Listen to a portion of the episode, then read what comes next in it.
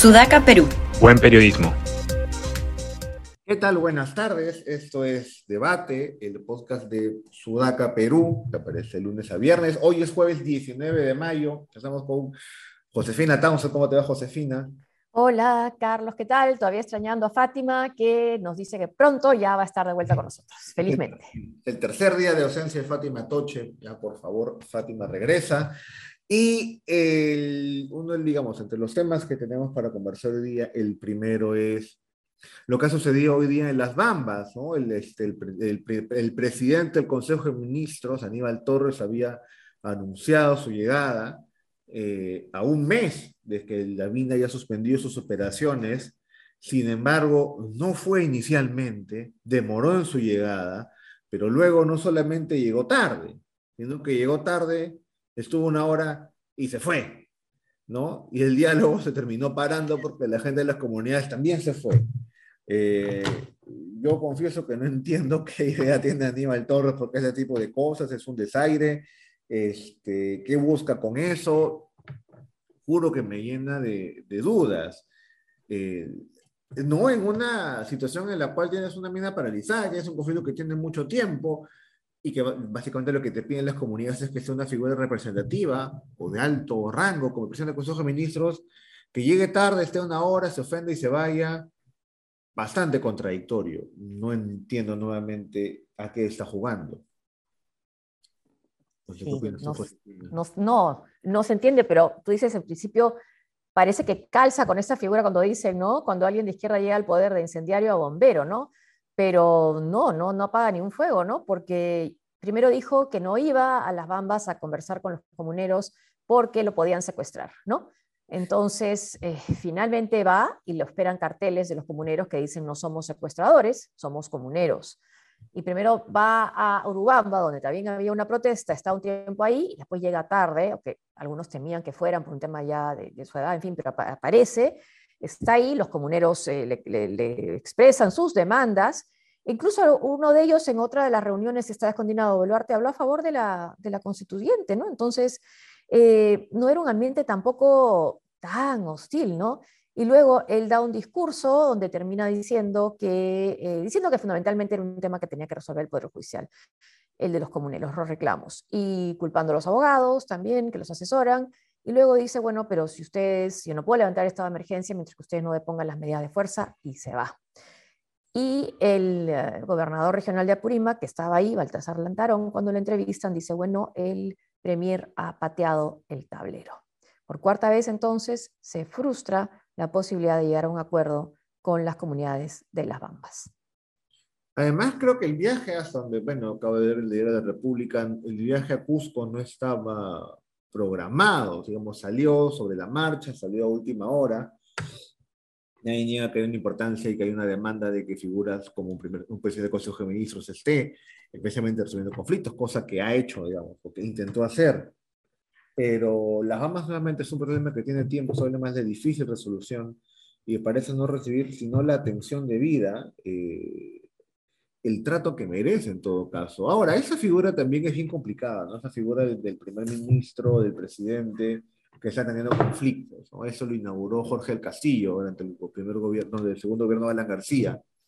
Cuando, cuando era presidente del Consejo de Ministros, viajaba cada momento, cada que había un conato de conflicto, iba Jorge el Castillo, dialogaba, ¿no? Eh, hacía como de gran bombero el gobierno. Luego creo que no hay ninguna figura similar, más bien hemos tenido otro tipo de presidente del Consejo de Ministros, los que van a incendian, como Oscar Valdés, el segundo primer ministro de Humala, eh, quizá lo más cercano luego a un bombero sería Martín Vizcarra, cuando fue vicepresidente de Pedro Pablo Kuczynski y logró llegar a un acuerdo con la gente de las Bambas, antes de que le dijeran azúcar de pionono, eh, tenía ese tipo de, acciones. Pero bueno, ¿no? aparecer en ese péndulo de lo que tiene un primer ministro bombero, un primer ministro que incendia, estamos en el segundo, ¿no? Un primer ministro que va, este, llega tarde, desaira a la gente y termina dejando un problema incluso más grande. Sí, no pide disculpas, que también se lo pedían los comuneros por decirles secuestradores, y lo que dice ahora entonces el, el gobernador regional de Apurímac, que es que quien tiene que ir ahora es el presidente de la República, Pedro Castillo. Entonces ya el nivel de ministros e incluso de vicepresidenta, porque Dina Boluarte, que estuvo en otra de las mesas también escuchando y también una actitud que parecía un poco más, eh, digamos, de querer escuchar, de querer comunicarse, ¿no? no con el discurso del Premier, estuvo, pero ya no es suficiente entonces ni el primer ministro ni la vicepresidenta. Ahora lo que están reclamando los comuneros en las Bambas es al presidente de la República, Pedro Castillo. El tema es si se va a animar a ir o no. Sí, yo enojo sacar las fotos ¿no? de los carteles, no somos secuestradores respecto a las comunidades. Prensa informa bien, no te vendas, que digamos ese es el argumento, y no somos antimineros, que no necesariamente que estén en contra o que le hagan demandas de este tipo al Ejecutivo, no quiere decir que estén este, alineados con la, entre comillas, con la prensa o con nosotros de la prensa, ¿no? Están como bien complicados porque está como en medio, ¿no? Es decir, este, puede tener gente que le demande cosas del Ejecutivo y que incluso, ¿no? Considere que el ministro los de Zaida, pero eh, no, no, no están, este, digamos, no, no, no están con lo que uno podría decir, este, entre comillas, con la derecha. Creo que eso también le genera seguramente complicaciones al gobierno a la hora de lidiar con ellos, ¿no? Porque no le vas a decir a ellos, no, ustedes están haciendo el juego a la derecha del votismo, porque además, digamos, es un lugar donde la votación para Pedro Castillo fue mayoritaria. Enorme, sí. Sí, y bueno, ahora ya una vez que, que descartan a Aníbal Torres, que llega el presidente bien complicado que un presidente termine negociando estas cosas, ¿no? Es un antecedente bien, bien difícil. Incluso se lo dicen los comuneros, esta región votó por usted, ¿no? Eh, y queremos, uno, uno de ellos dijo, queremos la Asamblea Constituyente. Por eso llama la atención y también te pones a pensar, entonces, si un gobierno de izquierda, o por lo menos que se, se, define así, no puede resolver conflictos, reclamos populares, ¿dónde está pues entonces su, su nivel de, identificación con el pueblo que dice representar, ¿no? Si al final va a recurrir a lo mismo, que es el estado de emergencia que han hecho otros gobiernos. Pero sí, había mucho, mucho malestar, por lo dicho por el primer ministro, por la, manera de no disculparse y por irse, y por irse. Se fue, pateó el tablero, es lo que ha dicho el gobernador regional de Apurímac. Sí, y hablando de demandas populares o quizá no tan populares, el relator para la libertad de expresión de la, de la CDH, el señor Pedro Vaca, efectivamente Pedro Vaca, pero Vaca con B corta, eh, fue hoy día, ¿no? Estuvo, en el, estuvo hoy día en Lima y estuvo tanto en eh, Palacio de Gobierno como ante el Congreso, transmitiendo las denuncias de la prensa, ayer se reunió con ellos, las denuncias de la prensa a eh, las limitaciones de sus funciones este, ese relator especial, el relator especial para libertad de expresión de la Comisión Interamericana de Derechos Humanos.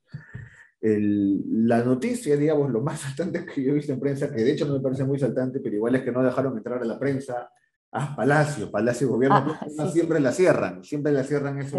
toda la plaza, sí. Sí, es un problema. A mí, no, es que yo, a mí no me dejaban entrar, yo trabajaba en Palacio y me dejaban afuera. Yo con mi churro, no, señor, usted no puede entrar. Y era, pero qué ridículo es esto. no, no, sé quién ordenó esa ridiculez, pero tiene mucho tiempo. Las mensajes no dejaron entrar a la prensa. Irónico, ¿no? Ya no es la pandemia, ¿no? Sí. Sí, no, y viene de antes, ¿ah? O sea, yo menos cinco años veo que hacen esto, supone que era un tema de seguridad, yo no entiendo contra qué o de qué, si alguien le va a tirar un balón con gas, ¿no? Como decía Ian Pietre que le habían tirado, que Bermejo le quiso tirar, pero todo el tiempo, y hoy día nuevamente ocurrió. Eh, este, sí. incluso en la época de Fujimori hasta a propósito abrían las puertas, como por ejemplo cuando se llevaron y entraron un grupo que no parecía ser parte de los manifestantes contra Fujimori se llevaron los uniformes de los húsares, ¿no? Entonces, en ese caso ya era con otros fines políticos, pero entraba, sí, llegaba así, incluso en la época de Fujimori sí, sí podíamos eh, cubrir desde la plaza. Y lo que también llama la atención en este caso es que, bueno, primero que es un relator especial para libertad de expresión y él tiene que entrar solo, ¿no? No pueden acompañar a los periodistas a cubrir esa reunión ni con María del Carmen Alba ni con el presidente de Castillo. Pero los que critican a la Comisión Interamericana o el Sistema Interamericano de Derechos Humanos, ahora sí dicen, bueno, pues que le reclame al presidente la, la presidencia de la prensa, ¿no? Entonces, creo que el sistema internacional o supranacional debe ser respaldado, así te guste o no, no, no, ser, no ser selectivos en su competencia. Ahora sí le gustan los caviares, ¿no? Ahora sí, sí, sí, que venga ahora sí porque están limitando la prensa.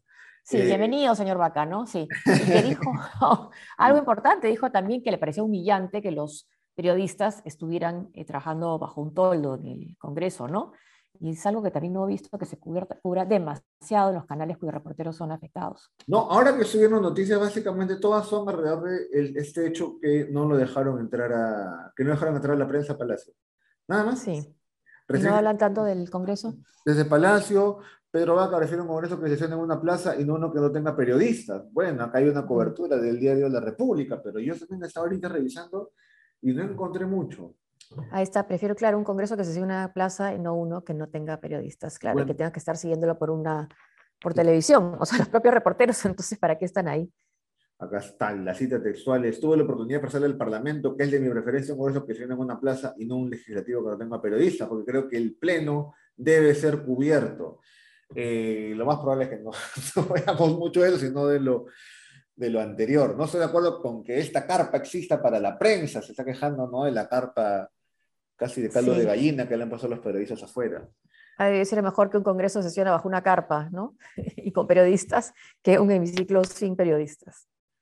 Sí, el Estado, Estado el relator ha estado toda la semana, creo, ¿no? Ha tenido reuniones 16, 17 con periodistas de, independientes, con periodistas en medios más grandes, reuniones con periodistas con medios más grandes, y hoy día era la reunión con autoridades políticas.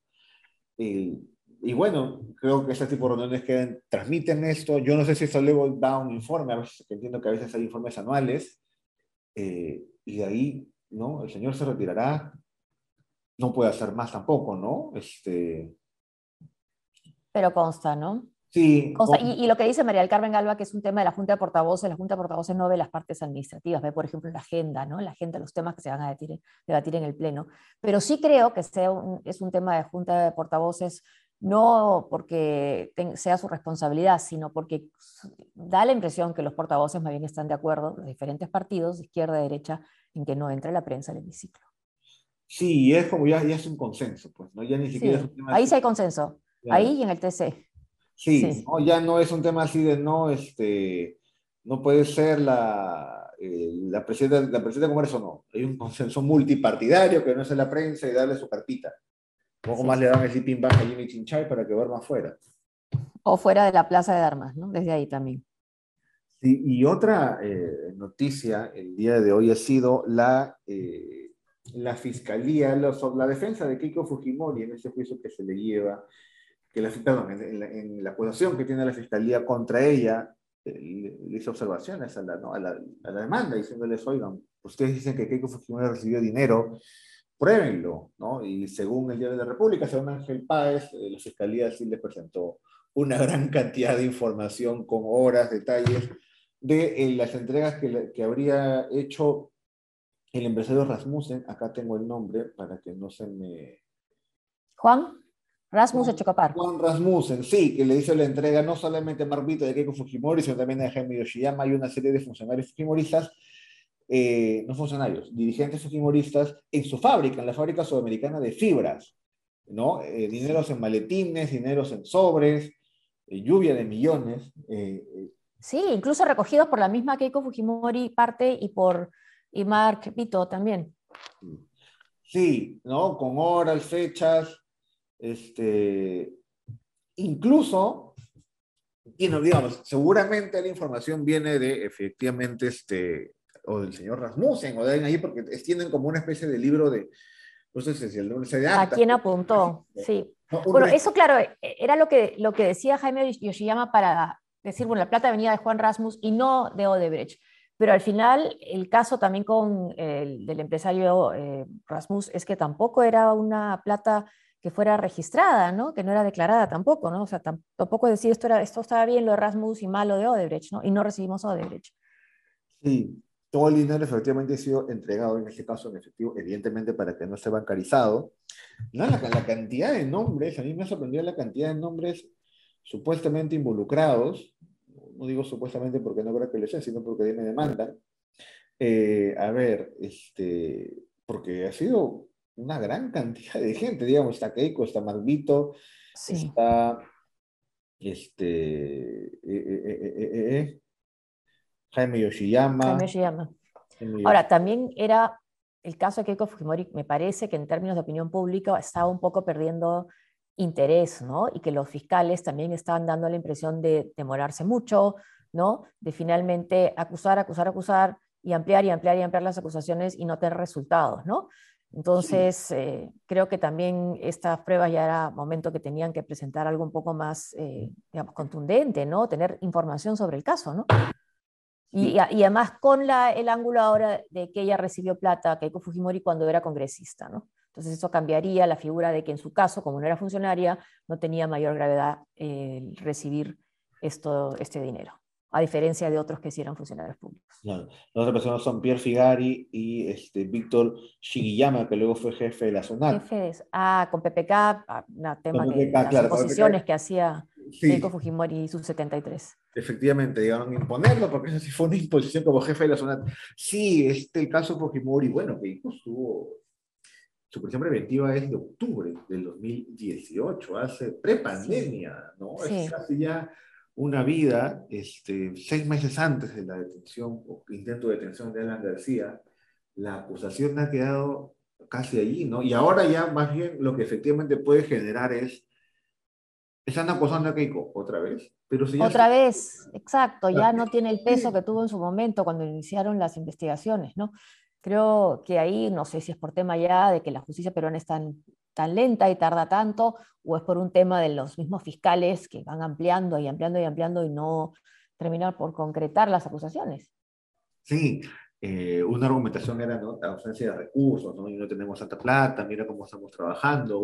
los reportajes en un momento sobre los fiscales variaron, ¿no? de ser Superman a ser este, ¿no? Como que, este, mira, mira, amigo, no tengo internet, ¿no? Este, tengo una máquina de escribir acá, ayúdennos, hagan una colecta. Sí, a tener que dar excusas porque no se veían ya, digamos, condenas, ¿no? y luego la o, o, exculpaciones, ¿no? Sí. Claro, y luego la pandemia, que durante la pandemia dijeron, miren, pues la pandemia nos obligaba a parar, entonces hemos perdido un año. Pero más allá de las razones, lo que sí es cierto, y estoy de acuerdo contigo, es que ya el, el, caso, pues, digamos, muchos de estos casos, aunque son judiciales, también jugaban mucho para con la opinión pública, con la legislación de la gente, y eso se me parece que sí se ha ido perdiendo, ¿no? Ya es muy dilatado el juicio, este, y las pruebas, aunque en este caso, ¿no? Este, no tienen quizá la contundencia que meritarían, en teoría, para, para levantarlos, ¿no? Para que digas, uy, ahora sí, qué gran prueba de fuego. Eh, no lo encuentro eso.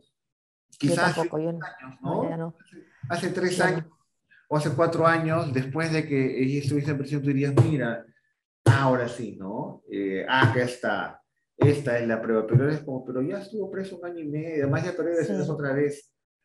Sí, está libre, sí. sí está, ni siquiera Keiko Fujimori ha contestado, ¿no? No he visto nada en su cuenta de Twitter, por lo menos hasta ahora habla de las elecciones internas, cuando no presentan siquiera candidato en Lima, ¿no? Sí, hace, ahora, de hecho creo que ese también es otra, otro indicador, ¿no? Hace años una cosa como esta hubiese meditado una respuesta inmediata de Keiko, aunque sea una victimización. Ahora puedes hacer responder y no va a pasar mucho, ¿no? Creo que además la, la estela de políticos que iban cayendo uno tras otro por ¿no? acusaciones de los fiscales era impresionante y básicamente se bajó a más de uno. Ahora ya, eh, claro, aparece esa noticia, no es que no sea como, no sé si un pie de página, pero sí un cuadradito pequeño en una portada. Ha ido perdiendo fuerza lastimosamente.